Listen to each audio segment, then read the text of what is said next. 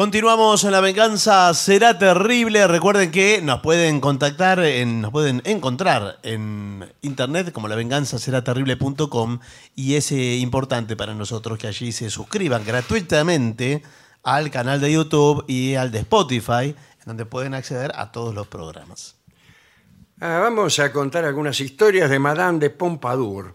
Sí, hemos hablado alguna vez. Ah, Hace algún tiempo Sí. contamos que el rey Luis XV de Francia, en una fiesta de disfraces, había conocido a Juana Antonieta Poisson. Eh, él estaba disfrazado de árbol ¿En serio? y ella de Diana Cazadora. Juana era la hija de un carnicero. Me encantan las hijas de los carniceros. Sí, sí. Se llamaba François Poisson. Como sabemos, esta muchacha de una belleza extra- extraordinaria se convirtió en amante de Luis y fue beneficiada nada menos que con el marquesado de Pompadour. Ella sabía que la corte, la clerecía y los ministros estaban en su contra y no quería ser expulsada del lugar que ocupaba. Parece que sus actitudes, su modo de hablar un poco reo, no gustaban en, en la corte. Todos se irritaban, por ejemplo, cuando le llamaba al rey Moncochon, es decir, Ajá. me chancho, me Ah. chanchito, Sí. imagínense. Hemos contado eh, que su padre, el carnicero, no era muy discreto. Un día se presentó en el palacio, eh, a donde tenía libre acceso, ¿no? Y una ayuda de cámara que era nuevo le- lo detuvo. ¿Ah, sí? Y, y el carnicero le dijo, entérate de una vez que soy el padre de la muchacha a quien el rey está demostrando su estimación. En- Las crónicas dicen otra cosa, en realidad. Eh, esto de que le está demostrando Sí. la estimación, Sí, lo, bueno. lo reemplacé yo para no decir... Bueno, pero es Algo peor. espantoso. No lo aclare que es peor. Bueno, bueno. Ahora bien, instalada en Versalles, la, la marquesa de Pompadour debió al principio sortear algunas dificultades para convertirse no ya en la favorita, cosa que era, sino una- en una figura insustituible y de gran influencia política. Para agradar al rey, la marquesa de Pompadour le cantaba con bastante talento o se disfrazaba en privado para fortificar los ardores reales. En las citas que le concedía a Luis, aparecía vestida de abadesa, de pastora o de soldado. Estos esfuerzos eran meritorios y más aún, sabiendo como sabemos, que la marquesa en realidad tenía, por naturaleza, un temperamento muy frío para el amor. Digamos que se esforzaba enormemente para fingir desenfreno. Ah, mira usted. Mira vos. Recorría incluso, recurría, más que recorría, o sí recorría, la lista de afrodisíacos que, que en realidad no hacían otra cosa que estropearle la salud, porque los afrodisíacos de entonces eran todavía peores que los de hoy. Bueno, y era odiada por la mayoría de los cortesanos, y comenzaron intrigas para desbarrancarla. Y todas fueron intrigas galantes. La primera de ellas tuvo como protagonista a la señora de Coaslén, una noble que esperaba turno para convertirse en favorita y que estaba molesta por la llegada de la hija del carnicero, como le decía. Sí. Una noche la marquesa de Pompadour vio como en una mesa de juego la señora de Coaslén miraba al rey con ojo de carnero degollado. Eh, y el rey efectivamente se convirtió en amante de la Coaslén y hasta parecía que le gustaba bastante. Y entonces Madame de Pompadour convocó a Janel. Janel era el jefe del correo. Y este hombre había organizado una especie de gabinete negro donde se leía todas las cartas de los particulares e incluso se hacían copias que se enviaban al rey para que se enterara de todos los asuntos. Mire usted. Maravilloso. ¿no? La marquesa de Pompadour le entregó una carta a Janel y le dijo, mira, coloca esta nota en los extractos de cartas que le vas a entregar al rey. Y como Janel estaba enamorado de ella, hizo eso. Y la carta eh, fingía ser eh, de alguien, de un cortesano anónimo, que se dirigía eh, a otro y decía esto. Es justo que el rey tenga una amiga, pero no necesariamente debió elegir una tan fea. Se refería a la, Sí, a la a de Quaslen, ¿no? Eh, además, es malgastadora, nombrará duques, gobernadores y mariscales a sus parientes que acabarán por acosar a su majestad y hacer temblar a sus ministros. Y al rey le importaba mucho lo que decían los otros de él. Y vio esa carta y tuvo éxito. Esa La dejó estratagema a la. Claro. era que era muy grosera. Y Luis XV ni preguntó de dónde venía la carta y abandonó rápidamente a la señora de Coatlén. No le permitió volver a compartir su mesa de juego y la alejó de Versalles. Primer triunfo de, de la Pompadour. Apareció otra que era la condesa de Choiseul. Y, y esto era, la había mandado a la condesa el conde de Argenson, que era el ministro de guerra, Sí. que quería eh, meter a esta chica, que era amiga de él, en la cama del rey para intrigar. Parece que un día se la hizo entrar en el despacho de Luis XV, cerró la puerta y esperó. Y cerró la puerta y lo dejó al rey solo con, con la mina. Y al rato empezó a mirar por el ojo de la cerradura y vio que la señora de la condesa de Choiseul estaba tendida sobre un diván ejecutando valer- valerosamente la misión que se le había encomendado. Bueno, por favor. Y al rato, bueno, salió la condesa y Argenson, haciéndose que no había visto nada, le preguntó, ¿lo habéis, ¿lo habéis hecho? Sí, dijo ella, soy amada y él es feliz. Y me ha dado su palabra de que despedirá a la carnicera. Bah, el ministro se puso muy contento, llamó a sus pares, todos se felicitaron, pero la alegría duró poco. Otra vez la Pompadour con el procedimiento De la anterior. carta misteriosa. Una carta. Nuestro amo no tiene descanso. Todos hablan de la visita que recibe de la más decidida de las condesas. El primer hombre de Francia carece de todo tamiz amoroso. Su generosidad se volverá mala cosa para su salud y para la de sus súbditos. Chao, al otro día la echó. Así que el ministro Argenson, cuando vio esto, que la echaban a la Sí. mina, encargó a su propia querida. Tenía también una querida, la señora de Estrade, y le pidió que ocupara el lugar de- un lugar en el lecho real. Y esta chica, que era muy linda, puso manos a la obra. Una noche que Luis, un poquito cansado después de una cena, descansaba en un sofá, en un saloncito, la muchacha, según dicen los cronistas, entró a paso de loba, Bueno. se desnudó completamente y se acostó al lado del monarca. El rey que dormitaba, medio aturdido por los vapores del ricino que había ingerido, un vino de Dijon parece, ni siquiera se movió. Y entonces la señora de Trade se entregó a unas hazañas que despertaron al rey, pero su proeza no le fue de ninguna utilidad ¿Por qué? porque al día siguiente Luis XV, ya sereno, ni se acordaba de nada. No. Claro. Claro. Pasó junto a la dama sin dirigirle la palabra. Otro fracaso para los opositores de la Pompadour. Estos triunfos dejaron completamente derrotados a los enemigos de la Pompadour, menos a uno. Estamos hablando del duque de Richelieu. Sí, El sí. duque de Richelieu llevó adelante el último intento por expulsar a la influyente favorita.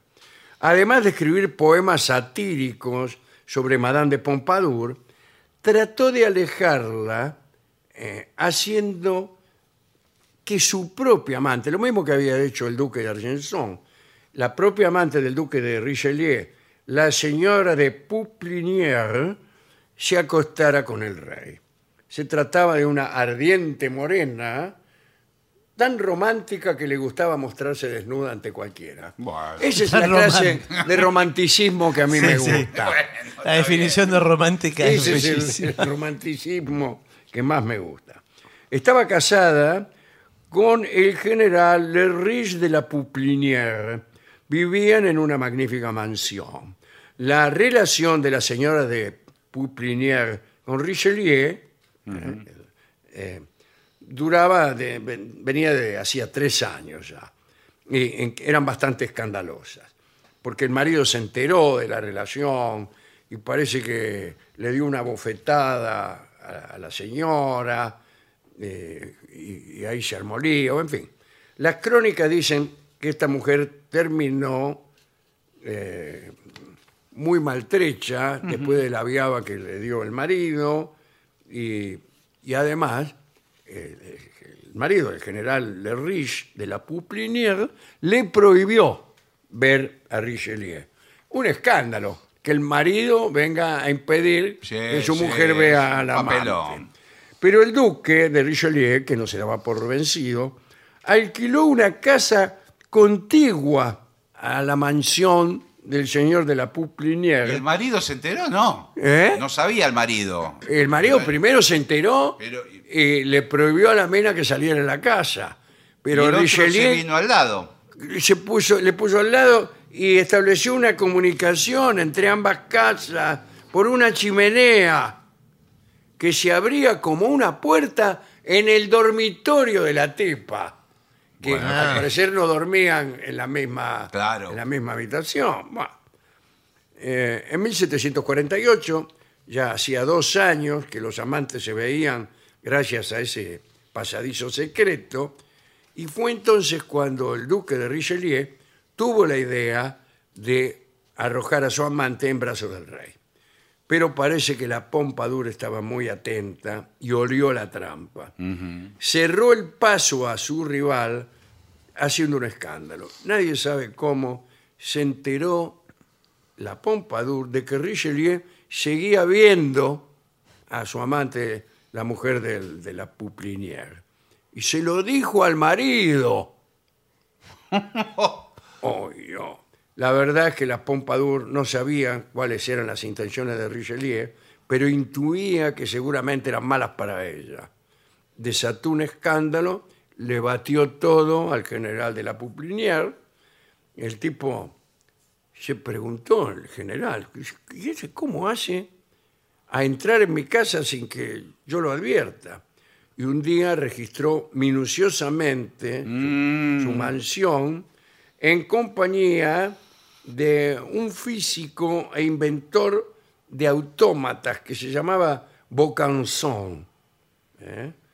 Y hasta que llegaron ante una pared y el Bocanson tocó con el bastón, comprobó que era una puerta. Deslizó un cortapluma por la rendija, movida por un resorte oculto, la puerta se abrió. Genial. La Pouplinière este, visitó, pasó por el pasadizo, quedaba el cuarto de Richelieu. y volvió al suyo para esperar a su mujer. Y cuando ella llegó, había ido a la iglesia, la mena, la echó a la calle. ¿no? Y toda la capital se divirtió mucho con aquella aventura. En París eran así les, les divertían esas cosas, hacían canciones, versos, qué sé yo. Todo París cantó a la mujer del general y vendían unas chimeneas de cartón Qué con una bárbaro. placa que se abría y detrás de la cual se veía un hombre y una mujer que se miraban. Bueno, esas cosas. Hacían muñequitos como aquellos que vendían en la cancha, ¿se acuerda? Eh, Sí. que era uno, uno disfrazado de River y otro de Boca, y según de quién era hincha, había una situación venérea ¿En serio? en que uno de los dos ocupaba la situación pasiva. Mire usted, no. y tenían un nombre de dos palabras repetidas. Claro. Que buah. indicaban el movimiento. Tiki tiki. Po- Pongamos por caso. Bueno, la señora de la Pouplinière había quedado definitivamente en ridículo y Madame de Pompadour, una vez más, no tuvo nada que temer. Nadie pudo con ella, y menos cuando muy confiada se encargó ella misma de proporcionarle al rey unas muchachas que ella traía Claro. y que adiestraba convenientemente, satisfacían al rey sin hacer peligrar su integridad y su poder de decisión en aquella corte de Versalles. Así fueron los últimos años y los más felices de Luis con la Pompadour. Eh, a ella no le gustaba tanto el amor y entonces le empezó a conseguir Mina. Qué Pero bárbaro, Mina... qué historia loca también, Historia ¿no? loca, sí, sí. Sí, sí. Bueno, eh, ¿con qué canción podríamos ilustrar estas divertidas situaciones? Bueno, en atención a aquellas cartas falsas que Madame de Pompadour le daba al jefe de correo Janel, vamos a escuchar el tango que fue compuesto pensando eh, en esto. Y se llama Cartas Viejas. Lo escucharemos en la versión de Gardel.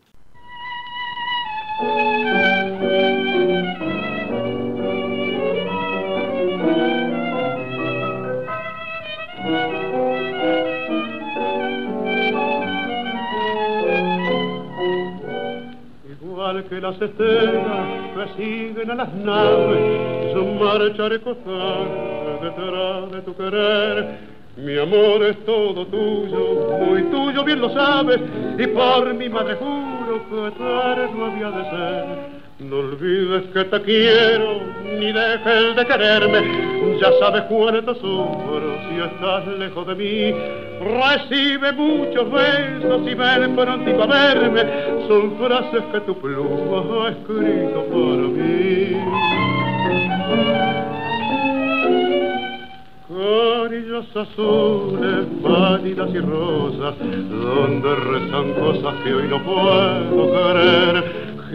Girones herejes del sutil emblema que flameó el poema del primer querer. Frases primorosas que buscan rubores y entonan amores que sintió de ayer. Es que las que otrora brillaban son rojos y hoy nublan mis ojos y las vuelvo a. Y yo como los fieles que adoran a su Cristo, con santo sacro celo tu imagen adoré. Que mi alma al fin de darte la misa que hoy persiste, te corono la Virgen de mi perenne fe. Mas hoy cuando en los brazos del otro amor dichoso te entregues estaciada de dicha y de placer, no olvides que en silencio con los ojos llorosos me abrazo a aquellas cartas creyéndolas tu ser.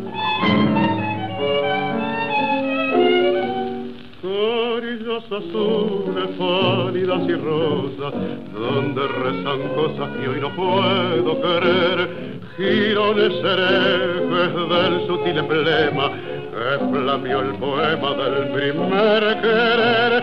Frases primorosas que evocan rumores y entonan amores que sintió mi ayer. Es que las que otrora piaban son rojos y hoy nublan mis ojos si las vuelvo a. Era Carlos Gardel, La venganza será terrible, cartas viejas.